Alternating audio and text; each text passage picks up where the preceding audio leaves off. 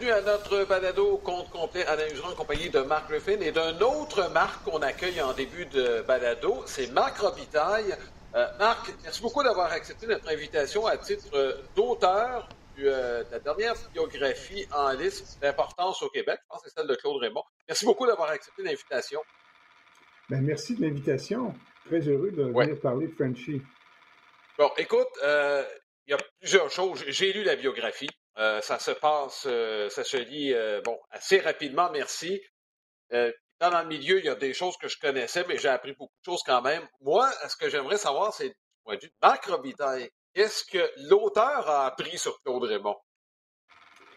Ben, un peu comme toi, j'en savais un petit peu parce que Claude, au fil des ans, quand même, je dis Claude parce qu'il a bien incité pour que je l'appelle Claude, parce qu'au début, je l'appelais Monsieur Raymond ça ne semblait pas euh, faire l'affaire. Euh, Claude euh, avait déjà, déjà raconté certaines des, certaines des histoires qui se retrouvent dans le livre. Mais non, mais moi, ce que j'ai découvert, c'est. en fait, ce, que ce qui m'a surtout frappé, c'est la grande résilience de ce monsieur-là. Parce que c'est sûr qu'on a toujours des écueils. Si on pense aller au plus haut sommet de quelque chose, peu importe le domaine, il va y avoir des écueils. C'est impossible. Le long, long fleuve tranquille, ça n'existe pas. Mais c'est la résilience, c'est la, la conviction absolue aussi qu'il avait, qu'il avait des chances de réussir. Donc, une confiance, mais pas une confiance fabriquée, une confiance réelle.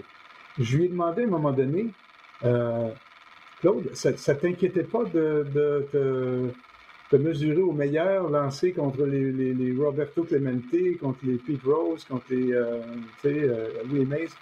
Il me dit non. Pourquoi j'aurais été intimidé? J'étais sur le même terrain qu'eux, donc ma place était ici. Alors il y avait ça qui, qui m'a frappé. C'est son espèce de grande force euh, et, et, sa grande confiance en lui. En plus de sa passion, ça c'est l'autre chose, il faut vraiment être passionné pour faire tout ce qu'il a fait. Euh, tout le, chemin parcouru. Il faut être passionné. Comme il dit, mes amis allaient à la piscine l'été, lui, il allait sur le terrain de baseball. Il faisait partie de deux, trois clubs en même temps. Euh, il allait à Montréal sur le pouce pour, pour se rendre dans des calibres supérieurs pour jouer. Et c'est une grande passion. Oui, et euh, écoute, tu sais que moi, ben, Claude Raymond, c'est ça a été une, disons, une personne extrêmement importante dans mon amour du baseball euh, parce qu'il a su transmettre cet amour-là après sa carrière, évidemment. Euh, qu'est-ce qu'il en était de, Claude Raymond, justement, de, vouloir partager euh, cet amour du baseball? Ben, écoute, je pense que quand on a trouvé, on, dit souvent dans la vie, c'est important de trouver son X, l'endroit où on est bien. Quand on se lève le matin, on a du plaisir à se rendre euh, faire le travail. Puis, messieurs, c'est clair que vous êtes sur votre X quand vous parlez de baseball, euh, euh, tous les deux, mais je pense que Claude a, une, une, un une réelle intention de partage aussi. C'est pas quelqu'un qui garde les choses nécessairement pour lui. Et je l'ai vu ces derniers jours, on est allé dans des séances de, signature du livre, et c'est à quel point les, il y avait toujours une anecdote pour tout le monde, il y avait toujours un mot pour tout le monde. Euh, c'est quelqu'un qui est habitué de, aux médias, évidemment, à, la sphère publique. Et euh, cette volonté de communiquer, de ne pas garder les choses pour lui, la volonté d'aller trouver un lien si les gens disaient Ah, je viens de je sais pas quel endroit, ah oui, j'ai déjà joué là, ou je suis passé par là. Ou... Il, y a, donc il y a un réel souci de, de vraiment de, de, connecter avec les gens. Et ça, c'est magnifique. Oui, écoute, euh, j'embarque dans, le même bain que Marc. Euh, moi, Claude Raymond fait partie de ma jeunesse. Pas Toute mon adolescence, dans les années 70, jusqu'au moment où bon, euh, je suis devenu jeune adulte, c'est Claude Raymond, c'est lui qui m'a. Je parlais de transmettre sa passion, puis je pense qu'il a transmis une bonne partie de ses connaissances. moi, ce qui m'a frappé, Marc, et les deux Marc pourront témoigner de ça, c'est la très grande fierté de Claude Raymond. Bon, par rapport, par rapport à son sport aussi. Quelqu'un qui veut, pas se coller, mais qui, veut entrer dans le cercle restreint de Claude Raymond, a besoin de faire tes devoirs en matière de baseball. Laisse pas rentrer n'importe qui, Claude Raymond, dans son cercle, à cet égard-là. Non, c'est sûr. Et puis, euh, heureusement, je, m'intéresse à ce sport-là depuis très, très longtemps, depuis aussi longtemps que vous, messieurs. alors, c'est sûr que ça, ça, me donnait un petit avantage. Bon, il y a bien des choses que je ne sais pas, je ne connais pas de l'intérieur, comme, comme, vous, bien sûr. Mais, tu sais, s'il me parlait, mettons, de, d'un joueur qui s'appelle Lee May, ben je sais qu'il y en a deux. Il y en a un qui ça s'écrit euh, M-A-Y, puis l'autre c'est M-A-Y-E. Je savais très bien la différence entre les deux. Euh, alors, euh, donc, ça, ça, me donnait, je donne ça comme exemple, mais ça me donnait un petit avantage de pouvoir. Et puis, des fois, c'était un inconvénient parce que des fois, je, on embarquait dans ce qui devenait une conversation, alors que j'aurais dû suivre, bien sûr, le, le fil de ma question et là, on embarquait sur une conversation parce qu'il me parlait de tel joueur, puis tel autre joueur, puis telle histoire. Alors là, c'était comme si c'était deux, euh, deux passionnés de baseball qui parlent de, ça. Alors, ce qui fait qu'au bout du compte, je me suis retrouvé avec plus de 1000 pages de textes de transcription, souvent dans le désordre, parce que j'avais, j'étais parti avec de belles intentions de, OK, on va parler aujourd'hui de telle période à telle période, puis ensuite demain, ça va être telle période. Mais ça allait évidemment à cause de moi, parce que les questions que je posais, euh, il a fallu ensuite que je ramasse toutes ces pièces du casse-tête-là. Je dis tout le temps, euh, euh, il, y avait, il y avait comme 50 000 pièces du casse-tête. Et là-dessus, bien sûr, il y a à peu près 10 000 dont je ne pouvais pas me servir. il y avait aussi un certain nombre de pièces du casse-tête qui manquaient, qu'il fallait que je trouve par la recherche, pour arriver à un portrait qui soit qui soit pas un portrait de 1000 pages. On voulait pas faire, il était une fois les expos là où on avait plus de 1000 pages. Alors là, c'était vraiment comment on réduit ça à 300 quelques pages pour que ça soit digeste pour le, lecteur. Tu sais. Alors, euh, mais, donc, la passion, la connaissance que j'ai de ce sport-là m'a aidé, mais m'a nuit aussi quand c'était le temps de ramasser tous ces morceaux-là. oui. Et, moi, j'enchaîne un peu dans, ce que tu dis, Marc, parce que, bon, on a parlé euh, l'influence de Claude sur les gens de baseball, mais pas juste sur les gens de baseball, mais entre autres, évidemment, sur les gens de baseball. Mais souvent, on a fait des comparaisons. En fait, dans le passé, on a fait des comparaisons que Claude Raymond était un peu le Jean Béliveau du baseball, euh, bon, par sa notoriété, par, évidemment, bon, c'est un gars qui est extrêmement généreux. Euh, hyper sympathique, ceux qui sont. Euh, là, avec tout ce, ce ramassis-là, bon, tu as, parlé d'un livre autour de 300 pages. On pourrait-tu faire un petit film autour de ça? On pourrait-tu faire un documentaire autour de. Parce que moi, je trouve que Claude Raymond, euh, nous, on le connaît, on est près de lui, mais il y a il y, a tellement, il y a tellement de choses que, comme tu as mentionné, là, que tu as dû, euh, bon, as dû raccourcir tout ça, mais est-ce qu'il n'y aurait pas moyen d'aller un peu plus loin avec ça? Ben, moi, je pense que, étant donné qu'une vie, et puis là, on parle d'une longue vie, là, euh, notre Frenchie, il a 85 ans, et il y a plusieurs incarnations. Euh, tu sais, on pourrait, euh, on pourrait faire un film sur différents segments. Mais moi, je pense qu'un des segments les plus, ben, ils sont tous fascinants, mais un des segments les plus fascinants, en fait, c'est son ascension, c'est son, c'est ses premiers pas dans les, dans les petites ligues. c'est, c'est la première fois qu'il prend le train pour aller euh, aux États-Unis. Il était déjà allé aux États-Unis, mais tout proche, là, au Vermont, pour faire quelques, disputé quelques matchs. Et quand il est parti à 17 ans avec sa petite valise, il parle pas anglais, il se retrouve, il s'en va à Waycross, en Georgie, et sur le, son numéro d'uniforme, c'est le numéro 242, peu importe, mais ils sont nombreux, là. Et là, c'est l'Amérique, c'est l'Amérique de l'Amérique de. C'est même pas l'Amérique de Kirouac, c'est l'Amérique du, du, Deep South, là. Et se retrouver avec. Euh, de voir comment le, le, le, toute la ségrégation raciale euh, impacte la vie de tous ces, de tous ces joueurs-là tous les jours. Et de, et de réussir euh, à attirer l'attention d'un, d'un gérant qui forme un club, un gars qui s'appelle Bill Steinecke, qui voulait partir un club à West Palm Beach. Il dit Moi, je vais prendre, prendre les, deux, les deux francophones là, là Frenchy et Yvan Dubois. je les amène avec moi à West Palm Beach. Ça a tout commencé de, comme ça. Et, ce segment-là, jusqu'à, en fait, s'il y avait un film à faire, moi, je, je les débuts jusqu'à son premier match, euh, quand il se retrouve au, Tiger Stadium, euh, qui n'existe plus malheureusement, mais euh, qui se retrouve au Tiger Stadium devant 50 000 personnes au match d'ouverture, et son nom est nommé. Il l'a dit d'ailleurs dans quelques-unes des entrevues qu'il a données. Euh, quand il s'est retrouvé là euh, euh, avec les grands dans un stade où ont joué Babe Ruth, Lou Gehrig et, tant d'autres, évidemment Ty Cobb. donc, non, c'est, oui, il y a vraiment une histoire juste avec ses débuts, c'est extraordinaire.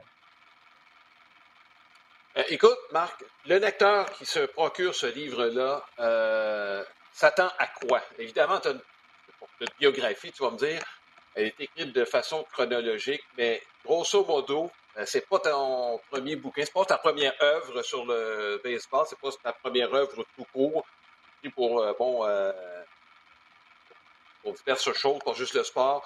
Donc, le lecteur s'attend à quoi en lisant la biographie de Claude Raymond? Ben, écoute, premièrement, un parcours absolument exceptionnel, un parcours très rare. Tu te dis, mais c'est incroyable comment une série d'événements, une série d'abord de, gestes que lui pose pour que ça, ça arrive, euh, mais des rencontres, c'est des rencontres en fait qu'on fait dans une vie. Tu euh, on, peut parler de, bon, évidemment, une biographie sportive et ça en est une, mais les tous les parcours euh, qui ont été exceptionnels de gens qui ont, qui ont traversé toutes sortes d'épreuves et de, et de, je, dirais, de, de, grandes surprises au-delà de ça, c'est qu'il y a des rencontres. Des rencontres qui sont parfois très heureuses, des rencontres parfois qui sont moins. Euh, ce qui te tue pas te rend plus fort. Et lui, il y a eu des tas de rencontres, beaucoup de gens qui lui ont tendu la main, euh, des gens qui l'ont beaucoup aidé, des coéquipiers, euh, certains instructeurs, d'autres qui ont peut-être mis des jambettes. Mais je pense que le lecteur reconnaît là-dedans ce que c'est le parcours d'une vie euh, et, d'une vie tellement remplie. Dans le cas de Claude, c'est incroyable. De, tous ces événements-là vécus par une seule et même personne, moi, ça me fascine. Euh, je pense que n'importe qui qui va lire ça va dire, mais voyons, il a vécu, ça c'est une seule vie, et il a vécu toutes ces choses-là, il s'est retrouvé dans des situations, des fois, euh, vous verrez dans, en, République dominicaine où il est obligé de se sauver durant la nuit. Là, c'était, dangereux euh, à cette époque-là. Euh, il est allé dans, le baseball d'hiver là-bas. Euh, jusqu'à son, son, un souper qu'il a en, l'automne 70 avec le ministre Pierre Laporte et qui s'avère être la dernière soirée de Pierre Laporte dans ce monde. il est kidnappé le lendemain. Tout ça, c'est raconté dans le livre. Donc, c'est des rencontres qu'il fait tout au fil de sa, de, sa vie. moi, je, je trouvais ça exceptionnel. puis, je vous dis, on a laissé de côté des morceaux du casse-tête, on a dû, sinon on se serait retrouvé encore avec plus de 500 pages. Ben, en tout cas, moi, Marc, euh, je trouve que c'est. Lorsque j'ai su que c'était toi qui écrivais euh, ce livre-là, euh, je pense qu'il y avait pas meilleure personne. Il y avait toujours une belle synergie. puis, tu sais, un gars de baseball en même temps. Donc, je trouvais ça fascinant et très, très content que ce soit toi qui aies pu ramasser tout ça et mettre ça ensemble et, faire un, magnifique bouquin. Ben merci. Ben, c'est sûr que c'est sûr que l'intérêt pour le baseball est une chose. D'ailleurs, j'espérais bien que notre ami Usereau le ferait mais il est trop occupé, qu'est-ce que tu veux? Il n'avait pas le temps de le faire. Mais euh, ce que, la spin que j'ai donnée, peut-être, c'est la spin de l'auteur de, fiction, pas que j'ai inventé des choses, mais qui euh, trouve des liens entre des éléments pour que ça ressemble à une histoire, pour que ce livre-là ne soit pas juste un ramassis de, euh, d'événements ou d'anecdotes, mais qu'il y ait un fil conducteur là-dedans. Et le, le, fil conducteur, c'est vraiment quelqu'un dont c'est la passion et qui, et s'arrange pour vivre, euh, pour vivre ses intérêts et ses rêves à chaque tournant de sa vie. Et ça, c'est euh, beau à voir. Oui. Écoute, Marc, merci beaucoup pour ce cadeau. Euh, merci, bon, en duo, enfin, à toi et à Claude Raymond. Je pense que c'est un beau cadeau. Quand je dis un cadeau, bon, Noël s'en vient, puis effectivement, ça va faire un beau cadeau pour tous les amateurs de sport du Québec. Mais au-delà de ça, c'est l'héritage que toi et Claude laissez euh, dans ce récit-là qui, euh, je pense, peut servir de motivation là, pour les jeunes. Je parle pas seulement de baseball, mais euh, les jeunes croient en quelque chose de sorte que, bon, ben, c'est possible d'accomplir nos rêves. Puis Marc, un, bon exemple, d'écrire un livre là-dessus. Je pense que on ne le dit pas assez. On ne parle pas assez de ces exemples-là de gens qui y ont cru, puis finalement qui ont réussi. C'est pas que c'est le cas de tout le monde, mais il y en a, ça se peut que ça arrive. Oui, et, et, et, ça vient avec des tas d'écueils, ça vient avec des tas de, je veux dire, euh, Marc, tu le sais, euh, euh, quand on rêve de faire une carrière de baseball professionnel, on va avoir des, il va y avoir des obstacles tout le long. Et en plus, encore plus, quand, comme, comme toi, qui pars du Québec, qui est dans un, un tout autre milieu, qui, qui doit se mesurer au meilleur des, non seulement des États-Unis, mais de toute l'Amérique latine aussi. je veux dire, c'est un parcours en tout cas, Claude a joué pendant 12 saisons dans les ligues majeures. Euh, ils sont 2000 à avoir réussi à faire ça, de jouer 10 ans et plus. 2000 depuis le, 150 ans, depuis la, formation du baseball majeur. Donc, c'est un parcours qui est vraiment exceptionnel. Moi, en tout cas, je suis très reconnaissant que Claude m'ait euh, laissé entrer dans, ce, dans, dans, dans, son univers et m'ait permis euh, de m'asseoir avec lui toutes ces heures pour, pour témoigner de ça. En tout cas, encore une fois, bravo, euh, Marc. Moi, j'ai trouvé ça euh, fantastique. Euh, encore une fois, la, puis Alain avait le mot juste, c'est l'héritage que ça laisse. Claude, c'est tellement riche là, que je trouve ça fantastique.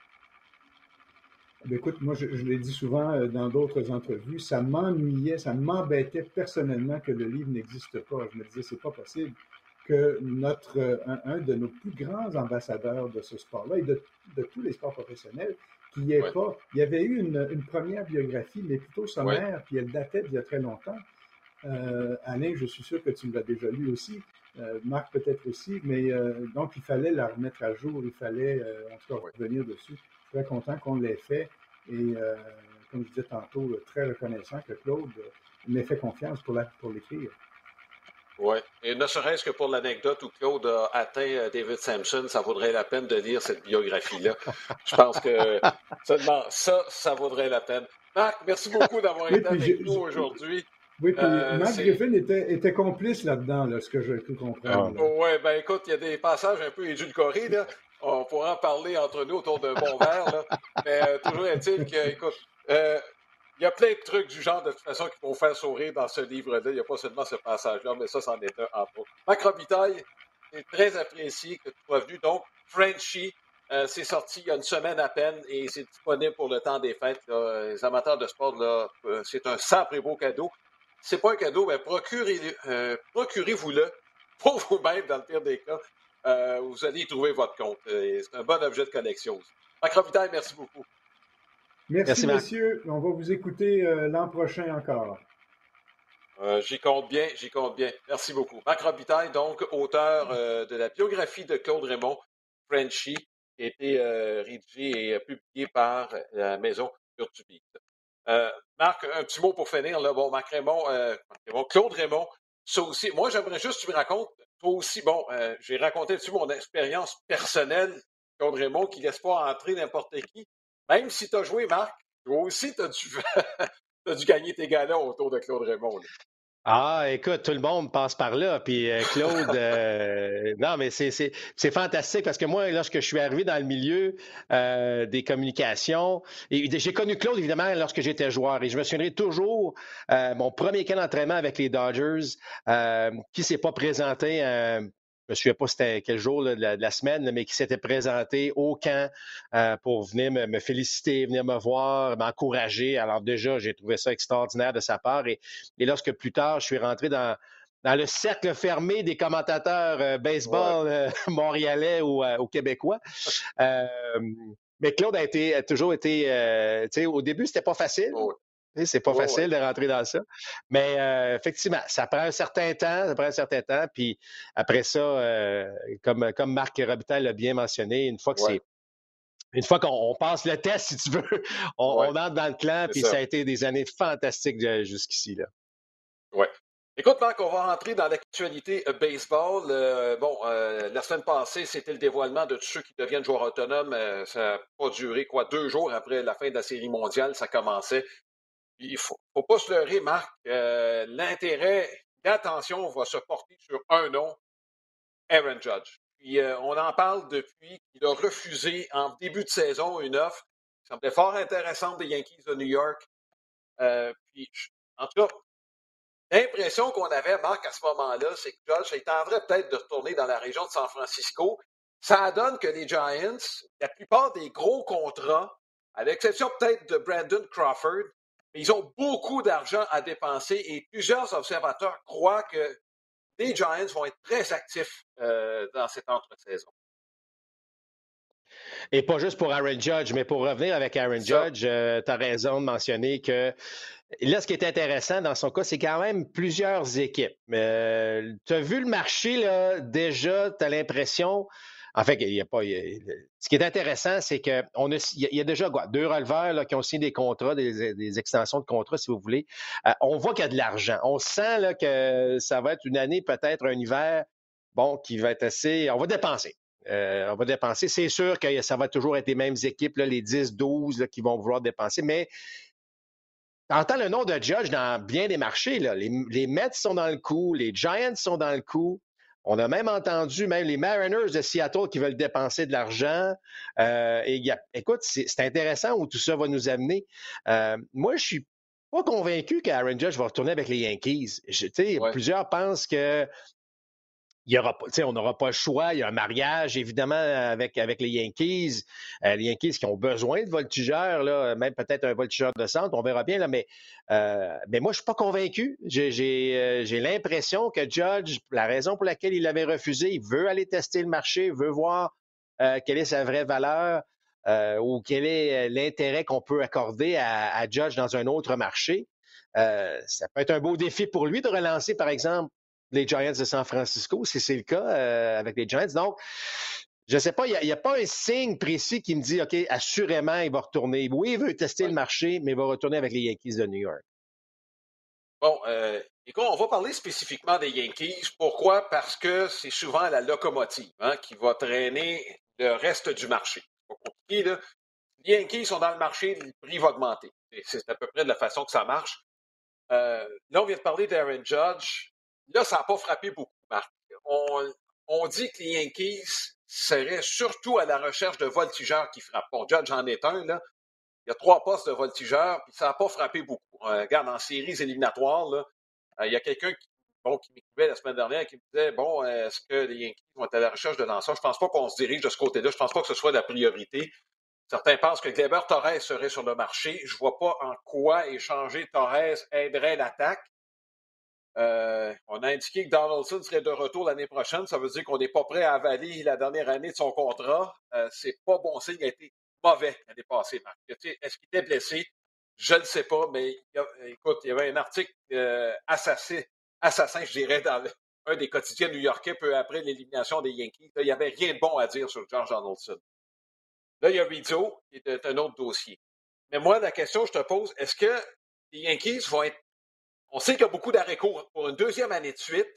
Et là, on dit encore une fois, les Yankees ne seront pas actifs. On va donner une chance à Peraza ou à Volpe de prendre le poste. comment tu vois ça chez les Yankees? Si je te parle spécifiquement de l'arrêt. On n'était pas là l'année passée. Je pense qu'on ne sera pas là plus cette année.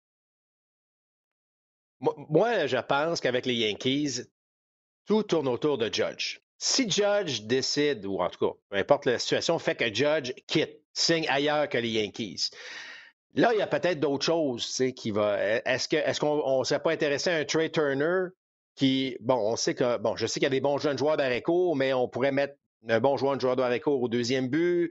Euh, Torres pourrait effectivement partir à ce moment-là pour aller chercher un peu d'aide.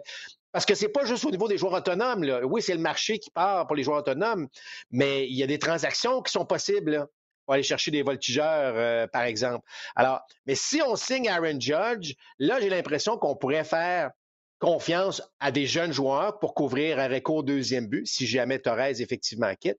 Euh, et, là, on va se concentrer sur d'autres positions, évidemment, que ce soit comme voltigeur ou comme premier but, parce que tu as parlé du cas de Rizzo également, qui va être un cas à, à régler éventuellement. Donc, c'est sûr que Judge est la locomotive de ce qui se passe présentement du côté des Yankees où on va dépenser cet argent-là. Si jamais Judge quitte, euh, c'est là que ça va, peut devenir intéressant. Est-ce que les jeunes vont pouvoir servir de monnaie d'échange? On sait, que les Yankees fonctionnent beaucoup de cette façon éventuellement. Est-ce que ça, ça pourrait servir? Mais Écoute, on va pouvoir juste spéculer, on peut, enfin, on peut juste spéculer actuellement, compte tenu du fait que le dossier de Judge, et il faudrait que ce dossier-là, pour le bien du marché au, grand complet, se règle plus tôt que tard, parce que sinon, ça va, euh, ça va retarder, si tu veux, euh, probablement, bien, euh, bien des démarches, là, selon, en tout cas, pour plusieurs équipes. écoute, Marc, c'est quoi la valeur de Gleber Torres? Moi, moi ce qui m'intrigue dans ce dossier-là, c'est que Yankees veulent faire quelque chose. L'année prochaine, le maillot devrait être en santé. Euh, poste de si c'est un jeune qui revient, c'est correct. Le maillot, je ne peux pas le mettre au premier but. C'est pas un joueur de premier but. Tu veux un gars qui frappe la balle, euh, c'est un frappeur de puissance que tu veux au premier, surtout au Yankee Stadium. Puis si Dawson revient au troisième, m'excuse, il y a un gars trop. Et on ne jouera pas à la chaise musicale. D'autant plus que Peraza a créé une bonne impression. Je pense qu'on va vouloir lui faire de la place. Donc, dans une certaine rotation, il y a un gars trop. Moi, depuis le départ, je pense qu'on a donné une couple d'années trop à Le Maillot dans son contrat. Mais là, Torres, il a 25 ans. C'est quoi l'évaluation de Weber Torres, que ce soit de la part des Yankees ou d'une autre formation? Ben, tu viens de le dire, il a 25 ans, euh, il a encore de belles années devant lui, donc il a une belle valeur. C'est là, c'est là, c'est faut que tu regardes quelle est la valeur. La valeur de Le Maillot sur le marché, m'excuse, n'est pas très élevé. Tu parlais de Donaldson tantôt. Euh, bon, on oublie ça. Alors, qui a de la valeur dans tout ça? Alors, si tu veux aller chercher, par exemple, un voltigeur via transaction ou, bon, parce que le marché des joueurs autonomes, oui, il y a des bons joueurs. C'est clair, il, y a, des bons joueurs partout, mais ce n'est pas nécessairement toujours là qu'on peut, qu'on peut regarder. Alors, moi, je pense ah que si tu as regardé euh, les, les, euh, les, joueurs, on va dire les neuf partants, si vous voulez, les neuf réguliers, Torres est probablement celui qui a le plus de valeur actuellement, compte tenu de son âge, compte tenu de son expérience, compte tenu de son rendement. Euh, même si ça a été en dentier un peu, c'est potentiellement un gars qui peut frapper 25-30 coups de circuit assurément mm. comme joueur de milieu d'avant-champ. Il a une belle valeur. Moi, moi j'ai l'impression qu'il pourrait quitter. Euh, je ne serais pas surpris si Torres est, impliqué dans une transaction. Il y a eu des rumeurs l'année dernière. Il va y en avoir au cours de l'hiver. Mais je suis convaincu le portrait des Yankees va changer. Même si Judge revient, ça va changer un peu. Euh, est-ce qu'on va aller chercher un Brandon Nemo pour vraiment avoir un bon premier frappeur puis un voltigeur de sens? Moi, je pense que ça pourrait être quelque chose de fort intéressant du côté des Yankees, d'avoir ce vrai voltigeur de centre-là, premier frappeur, ça réglerait déjà bien des problèmes à ce niveau-là. Donc, c'est peut-être ce type de joueur-là que les Yankees vont vouloir aller chercher. Oui, et qui frappe la gauche, j'ajouterais. Euh, ce qui n'est pas négligeable, évidemment, là-bas, dans le stade dans lequel on va évoluer. Euh, écoute, c'est un, nom, effectivement, euh, qui, comblerait plusieurs besoins à la fois chez les Yankees de New York. du point de vue du personnel de lanceurs, Marc, je pense qu'on a fait notre nid avec les lanceurs partants. On va avoir, bon, German, Severino devrait être en santé. Les deux ont montré de belles choses. Cortez semble établi. Bon, il y, a Taillon, est-ce qu'on va le ramener? Ça, c'est euh, de ce côté-là. Dans relève, euh, est-ce qu'on est à l'aise avec ce qu'on a actuellement? Avec Rose, King, Doisiga, euh, Peralta. Est-ce qu'on va ajouter un autre releveur là avec les signatures dont on a parlé? Là? Je parle de Diaz et Montero. Le prix a augmenté. je veux dire, l'inflation, c'est pas juste le prix du beurre, c'est le prix des releveurs aussi qui a augmenté de façon sérieuse. Euh, j'ai l'impression que ben, écoute, les euh Yankees pourraient être plus actifs. Oui, ben, oui et non. Euh, moi, j'ai l'impression, euh, écoute, je peux me tromper, là, mais les Yankees pourraient être après, par exemple, un Justin Verlander. un contrat d'un an. Pas aller chercher un gars là, à long terme, signé pour 3, 4, 5 ans, un gars qui va chercher un contrat très court, une année ou deux, peu importe. Le gars veut finir sa carrière peut-être en portant l'uniforme des Yankees. C'est pas impossible qu'on ait à chercher. Parce que Taillon, tu as parlé de Taillon, ça, c'est pas certain, là. Pas certain du tout. Alors, tu as toujours besoin de ce de cette profondeur. Moi, j'ai l'impression que ça serait plus au niveau d'un lanceur partant. Oui, a les releveurs, tu as parlé de, bon, du marché qui est élevé absolument. D'accord avec toi à ce niveau-là, mais j'ai l'impression que les Yankees ne sont pas strictement lanceurs. Là. Euh, ça serait peut-être un lanceur partant, certes, peut-être un gars d'expérience euh, qui viendrait donc euh, appuyer ce, ce que l'on a déjà. Et tu sais que, bon, Garrett Cole, il connaît bien Justin Verlander. Est-ce qu'on est capable ah de, bon, l'amener pendant. Bon. Alors, tu sais, il y, a toujours ce lien-là qu'il faut regarder aussi. Je ne vous dis pas que ça va se faire, mais c'est peut-être dans cette optique-là qu'on pourrait plus aller. Moi, moi je pas ce qu'on a en relève chez les Yankees de New York. On peut toujours ajouter, mais on a quand même une sacrée bonne base là, qui, est, euh, qui, est non négligeable. Donc, je pense que Chapman ne reviendra pas, là. On ne s'attendra pas là-dessus. Ah, ça, ça, non. Donc, le partant que les Yankees voudraient rechercher, Marc, ce n'est pas un cinquième partant, c'est quelqu'un qui serait le numéro 2 derrière Garrett Cole. Ben, encore une fois, il y, y, a bien, y a bien les possibilités. Quel est, quel est, le budget disponible? Euh, qu'est-ce qu'on veut faire? Est-ce qu'on veut mettre à, la place un jeune sous contrat à long terme? Euh, bon, là, il y a le, présentement le, jeune japonais là, qui, ben, pas si jeune que ça, mais euh, le japonais qui fait parler beaucoup de lui. Est-ce que les Yankees, on sait qu'avec Bon, Tanaka, il y a eu, il y a eu des, bonnes, des bonnes relations, si vous voulez. Là. alors, tu sais, il, y, a beaucoup de possibilités. Là. Est-ce que ces deux Japonais-là, bon, on va les nommer Masataka Toshida et euh, Kodai Senga, les deux ont de l'expérience. Les deux arrivent prêts à contribuer. Est-ce que ces gars-là peuvent changer un peu le marché? Oui, parce que, ben, il y a plusieurs, je réponds oui parce que, bon, c'est intéressant. On parle de gars qui pourraient être on parle pas de cinquième partant, là. On parle, en tout cas, selon ce que tout le monde pense, c'est des gars qui peuvent on dépendamment des équipes, là, mais tu peux arriver comme un deux, troisième partant dans une formation. Bon, est-ce que ce sera, est-ce que c'est les Angels ou les Blue Jays qui vont les, euh, ou les Yankees? Tu comprends? Alors, ça, ça, ça diffère à ce niveau-là. Mais euh, il y a des gars qui peuvent coûter plus cher. Tu regardes un gars comme Anderson, par exemple, qui, qui est joueur autonome avec, euh, bon, qui était avec les, les, les Dodgers, par exemple. On lui a fait l'offre, la fameuse offre qualificative.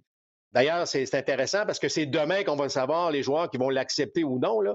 Mais là, s'il y a une offre qualificative, Alain, tu le sais, euh, et qui signe ailleurs, bon, ben, il y a un choix, des choix repêchage qui s'en vont. Ces Japonais-là là, sont libres comme l'air parce qu'ils ont passé le nombre euh, d'années au Japon qui leur permet d'être libres comme l'air. Il n'y a pas de compensation, là. Il n'y a vraiment aucune compensation. Donc, ces gars-là, ben, je ne dis pas coûte moins cher, mais pas, ça ne coûte pas de choix de repêchage. On peut négocier euh, avec eux autres. Alors, ils deviennent des gars intéressants. C'est sûr que est-ce que ce qui, la qualité euh, offerte là-bas, est-ce qu'on va être capable de répéter ça dans le baseball majeur? Il y a toujours cette question-là. Mais il y a quand même des choses intéressantes à aller chercher avec des gars comme ça, compte tenu euh, qu'un manque de lanceurs partout, euh, il y a toujours un manque de lanceurs, et que ces gars-là ont de l'expérience, donc arrivent ici. En tout cas, on les place très, très haut. J'ai regardé euh, l'évaluation qu'on faisait de ces, deux lanceurs-là. Ouais. on, c'est pas des gars qui arrivent là, qui vont être cinquième partant ou en longue relève. C'est des gars qui peuvent avoir un impact immédiat avec leur équipe. Bon, euh, le marché des haricots, ça fait deux années de suite, Marc, euh, qu'on retrouve une panoplie d'haricots. J'en nomme quelques-uns, là, parce que ça se peut que j'en oublie. Swanson, Correa, Bogarts, Baez, Turner. Bon. Euh, ça en fait déjà cinq de très, très haute qualité. Moi, il y a une équipe, je pense que c'est assez clair qu'on va se diriger de ce côté-là. Ce sont des Phillies de Philadelphie. Sigura ne sera pas de retour. Devient joueur autonome. plusieurs prêtent l'intention aux Phillies de déplacer Bryson Stott au deuxième but. Les Phillies, c'est pas un petit marché, ça, Marc. Donc, euh, moi, j'ai l'impression qu'il y en a un des cinq qui va se retrouver inévitablement à Philadelphie. Euh, oui, tu as raison. Tu raison. Euh, la seule chose que je vais dire sur, ça, ben, je vais en dire plusieurs, mais une des choses, c'est que est-ce que Jeremy Peña a changé la donne? Ce que je veux dire par là, c'est que Peña arrive, jeune joueur d'Areco qu'on a développé. Pas grand monde qui pensait que Peña allait bon, frappé autant, on connaissait son gant. Et là, il y a eu un impact majeur avec les, euh, les Astros. Est-ce que les Yankees peuvent à ce moment-là se montrer très patients avec leurs jeunes joueurs qu'on est en train de développer et se dire, hey, écoute, pourquoi payer 300 millions à un joueur d'Areco? On a peut-être un dans notre cours qui peut faire le prochain Jeremy Peña. Alors, tu comprends ce que je veux dire? Je regarde, par exemple, euh, Grissom avec les Braves. Je sais que Swanson a été très, très bon, est-ce qu'on serait, tenté de, laisser le poste de joueur d'Areco d'une équipe qui veut aller, bon, gagner le, titre de cette division à un Grissom, par exemple, ou on, met ce contre un Swanson qui va coûter 250-300 millions? Alors, tu comprends, j'ai, l'impression que ça, y a des équipes qui peuvent être influencées par, écoute, Peña le fait. On a des gars très talentueux. Donc, j'ai écoute, Swanson, il y a un mariage avec les Braves. Selon moi, pourrait signer à nouveau avec les Braves d'Atlanta. Mais si jamais Alex Antopoulos et bon, l'équipe de direction des Braves s'en vont ailleurs et se disent Regarde, on va économiser un peu d'argent, on va aller ailleurs, on va aller du côté d'un jeune, je ne serais pas surpris compte tenu du fait que ce que Peña a, lancé. Ceci étant dit, tout à fait d'accord avec toi que les Phillies devraient aller chercher. Et peut-être celui, un joueur d'Areco, et celui qui a peut-être un petit avantage, c'est Trey Turner. Euh, Trey Turner, semble-t-il, aimerait jouer sur la côte, euh, la côte Est à nouveau. Euh, on connaît ses liens avec Bryce Harper. Est-ce que Bryce Harper a fait un petit appel ou deux pour dire écoute, viens-t'en ici, on n'était pas loin, il manque un gars comme toi, c'est pas impossible.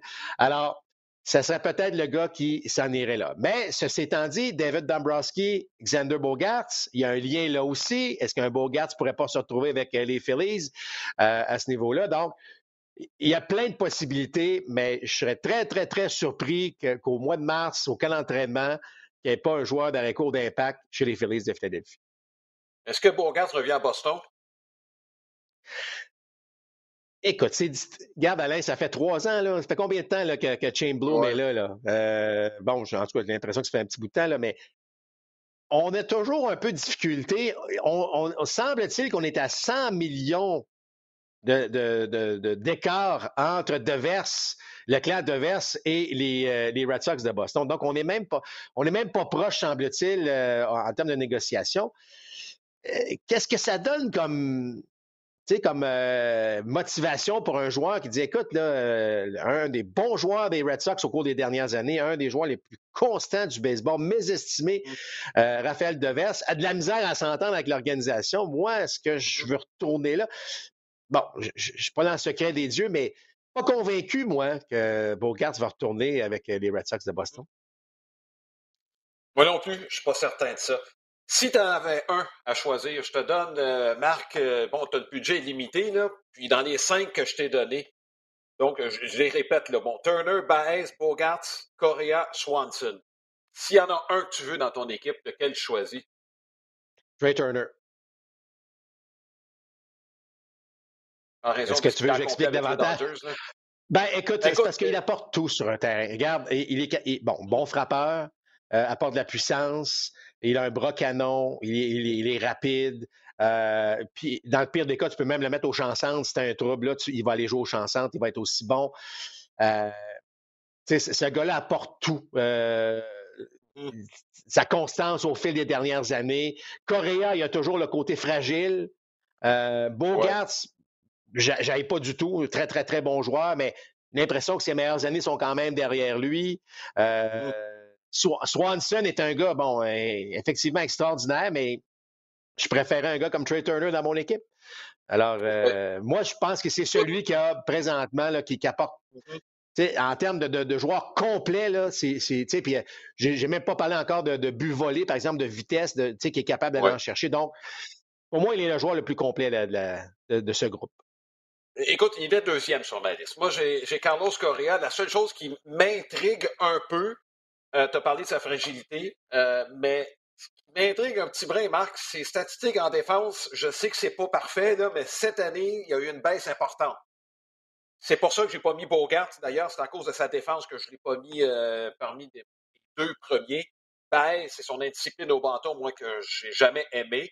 Quant à Swanson, il n'a pas été toujours régulier euh, au cours de sa carrière. C'est peut-être ce qui. alors que Correa, quand il est en santé sur le terrain, je pense que c'est le meilleur des cinq. C'est ça l'affaire. Il faut qu'il soit en santé. comme je disais, sa défense, est-ce que ce sont des blessures éventuellement qui ont ralenti un brin? Il y a eu un commentaire de sa part, Marc, je ne sais pas si tu as noté, qui parlait des défenses adaptées. On va réglementer. Il dit enfin, je vais pouvoir jouer à l'arrêt à temps plein l'année prochaine. Euh, bon, est-ce que ça l'a affecté? Mais bref, ce serait intéressant. L'autre équipe que je voulais te parler pour la réco, ce sont les Dangers. Là, euh, Trey Turner, s'il s'en va dans l'Est, Dangers, euh, eux, aussi, ont un peu d'argent. Là, on a ramené Clayton Kershaw. Il arrive quoi avec les Dangers de ce côté-là? Écoute, moi, j'ai entendu parler qu'on pourrait, euh, on pourrait y aller avec Gavin Lux à la réco un joueur d'arrêt court qui, a, été développé au cours euh, de sa jeune mm-hmm. carrière. Bon, force des choses avec Seager au départ, puis évidemment l'arrivée de Turner, il est allé au deuxième but, mais est-ce que finalement on donne le poste d'arrêt Je reviens encore à mon Jeremy Peña, dans le sens que, bon, là, ah, tu as un peu plus d'expérience, mais peut-être que on serait prêt à vivre avec un Gavin Lux à l'arrêt-court euh, et euh, aller chercher peut-être un joueur de deuxième but. Il va y avoir des changements chez les Dodgers. Là. Des gars comme Bellinger, je ne pense pas qu'ils vont être de retour. Euh, ça va bouger un peu. on a déjà vu que Justin Turner, en tout cas, pourrait être de retour, mais ça ne sera certainement pas au même salaire. Moi, j'ai l'impression qu'il peut avoir, malgré une saison de quoi, 111 victoires, on va avoir quand même des changements du côté des Dodgers. Ceci étant dit, c'est des changements qui vont faire en sorte que l'équipe va être encore meilleure. Là. On ne laissera pas la parade passer. Là. On va dépenser chez les Dodgers, mais on pourrait faire confiance à un Gavin Lux. Je dis on pourrait. Là. Je, sais que euh, on peut être tenté par un Carlos Correa. Là. Il n'y a pas de doute là-dessus. Là. Mais euh, ceci étant dit, euh, j'ai comme l'impression que Turner sera, Trey Turner ne sera pas de retour avec les Dodgers, même si on l'a beaucoup aimé je ne sais pas si on n'a pas senti un mariage parfait, mais le fait que juste que Turner a mentionné qu'il aimerait retourner sur la côte Est me dit hum, ça ne laisse pas nécessairement une impression qu'il sera de retour avec les Dodgers. Écoute, euh, Marc, on pourrait élaborer, mais il y a quelques autres sujets rapidement. Les Blue Jays de Toronto, euh, bon, vont perdre Ross Stripling. Je ne sais pas s'il faut faire mer et monde pour le ramener ou plutôt mettre nos billes sur un lanceur partant de qualité. Moi, j'ai l'impression que c'est là qu'on s'en va. Il y a un autre que je vais te lancer, parce qu'il y a les Verlander, il y a les DeGrom, bon, euh, il y a Bassett, euh, Walker, les trois lanceurs partant des Mets de New York, vous allez me dire. Les Mets vont peut-être tenter d'en ramener un ou deux là, dans le lot. Mais moi, il y a un autre que je vais te lancer, juste en raison du fait qu'il va coûter probablement moins cher que les autres, même si ce n'est pas son souhait. C'est Nick Martinez des Padres de San Diego, euh, qui a bien fait en série, c'est un gars qu'on a utilisé tantôt en relève et qui a été en fait meilleur en relève, mais c'est un gars qui est capable d'emmagasiner des manches. Je ne sais pas ce que tu en penses, Marc. Je ne parle pas juste du point de vue des Blue Jays, mais compte tenu du budget des gars qu'on va avoir à payer, je me demande si c'est pas quelqu'un sur lequel on pourrait le jumeler à Pete Walker pour faire quelque chose de bon. Ben, écoute, c'est un excellent point que tu mentionnes là. Euh, moi, j'aime beaucoup Martinez. On l'a vu à quelques reprises. Euh, ceci étant dit, il ne faut pas penser que, que, euh, que euh, Stripling est parti, a quitté les, les, Blue Jays de Toronto. Je pense qu'il y a un lien intéressant. Euh, il reste à voir bon, quel sera le prix demandé à ce niveau-là. C'est clair que chez les, les, Blue Jays, on veut aller bon, chercher un autre lanceur partant. On a vu ce que ça a donné. Par contre, est-ce que ce sera via transaction? C'est là, on, on, sait que la demande est très forte chez les trois receveurs, parce que Montero fait partie évidemment du groupe. Euh, moi, je pense qu'on va être tenté chez les Blue Jays d'aller chercher un solide lanceur partant via transaction. C'est peut-être la, façon d'y aller. Et tu as raison de mentionner que si on va vers le marché des joueurs autonomes, ben, ça va être des lanceurs comme Martinez, de type Martinez, ou un retour d'un gars comme, euh, comme Ross Stripling. On a quand même, faut pas oublier qu'Engine Rio peut revenir. ça va donner quoi, là? Euh, mais bon, il y a quand même, euh, est-ce que, est que ça peut faire des choses intéressantes? On verra ce que ça va donner. Euh, bravo en passant à Alec Manoa, qui est, candidat, enfin finaliste pour le trophée Cy Young dans la Ligue américaine. Ça, c'est une excellente chose. Puis chez les Blue Jays, il y a d'autres affaires. Bon, est-ce que, est que Merrifield sera de retour? Est-ce qu'on va y offrir des choses? Est-ce que ça va changer à ce niveau-là? Ça, ça va des, des, des, détails, mais ça reste que le cœur, la formation des Blue Jays, bon, sera de retour l'année prochaine. Ça, c'est la bonne nouvelle. Oui, Chapman va devenir joueur autonome. C'est un autre dossier qu'il va peut-être falloir, euh, bon, sur lequel il va falloir s'attarder éventuellement. bon, dernier sujet, Marc. enfin, il y, en, a quelques autres, mais je veux qu'on parle de, la situation des Astros de Houston. Félicitations, ils ont gagné la Série mondiale, sauf qu'au cours des dernières semaines, ils ont perdu quatre membres de la haute direction. Au cours de la dernière semaine, c'est le directeur général James Click et son adjoint euh, qui ont, bon, écoute, on dit que départ, mais t'offres un contrat d'un an à quelqu'un qui vient de la série, qui a gagné la série mondiale, le message est assez clair. Il y a deux autres membres de la direction qui avaient quitté, un pour les Giants et l'autre pour les Marlins de Miami. Euh, c'est des promotions dans ces cas-là, mais c'est quand même, Marc, euh, un deuxième étage dangereusement dégarni. Tu utiliser ce, ce qualificatif-là? Euh, il y a tout à ben faire, au deuxième étage des Astros.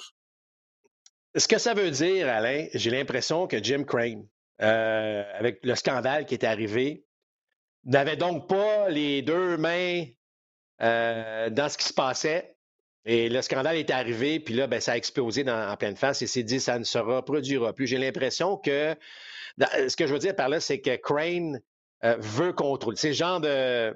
Tu comprends? C'est le genre de, de, de, de, personnage là, qui veut contrôler la situation. Là, ce que j'ai entendu dire, c'est qu'on pourrait nommer deux assistants au directeur général. Donc, pas un et un assistant, deux assistants qui pourraient travailler de concert avec Jim Crane, parce que j'ai l'impression qu'il va vouloir avoir son mot à dire sur ce qui se passe.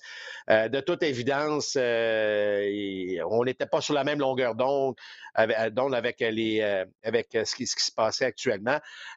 c'est surprenant, mais en tout cas, de l'extérieur, ça semble vouloir dire que Crane veut avoir le contrôle de ce qui se passe au niveau du baseball.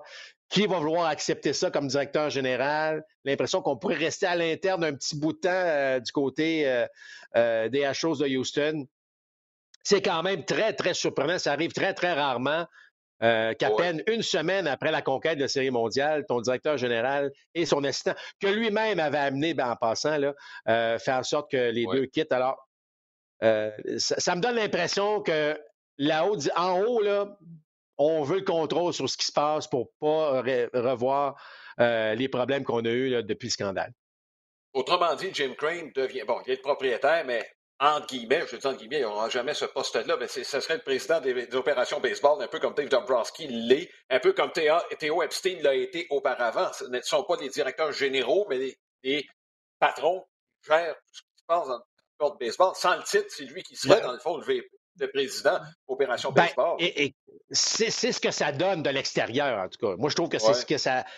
Ce que ça, ça a l'air, ben, parce que, bon, encore une fois, là, on verra bien. Là, ça se peut qu'on on fasse l'embauche d'un directeur général connu euh, dans les prochaines semaines, mais je serais très surpris. Oui. Écoute, Marc, ce sera à suivre. Donc, euh, écoutez, ça met un terme à notre balado. Restez avec nous. On sera là d'ici la fin de l'année de façon régulière pour euh, la suite des choses. Euh, il y a plein de nouvelles qui s'en viennent, mais en fait, on aimerait en faire un chaque jour, là, parce que de ce temps-là, ça, euh, ben oui, parce que là, Alain, euh, ben, cette semaine, il y, a, évidemment, ça va être les, choix. Bon, recrue de l'année, on va tout avoir ça au cours de la prochaine semaine. félicitations, je sais qu'on a parlé la semaine dernière aussi, ou la dernière de notre dernier balado, mais d'Edouard Julien, qui vient d'être en plus nommé l'espèce de, de, joueur par excellence de la Ligue euh, d'automne euh, en Arizona. Donc, ce, joueur là, qui a fait écarquiller les yeux d'à peu près tout le monde. Alors ça, on va suivre évidemment l'évolution d'Edouard Julien au cours de, au cours de l'hiver et quel genre d'invitation il aura au camp d'entraînement des, Twins du Minnesota. Et évidemment, euh, bon, écoute, Alain, on pourrait peut-être se mouiller rapidement, là, mais ce sont les votes ou les choix pour recrues de l'année. En fait, c'est aujourd'hui, lundi. Là. là, au cours de la semaine, il y aura d'autres, d'autres gagnants. Mais euh, Julio Rodriguez, dans l'américaine, je pense qu'il n'y a pas trop de. Bon. Et là, dans le national, ben, est-ce que ce sera Harris Junior, euh, qui semble être le favori, en tout cas, du côté de la nationale? On verra ce que ça va donner.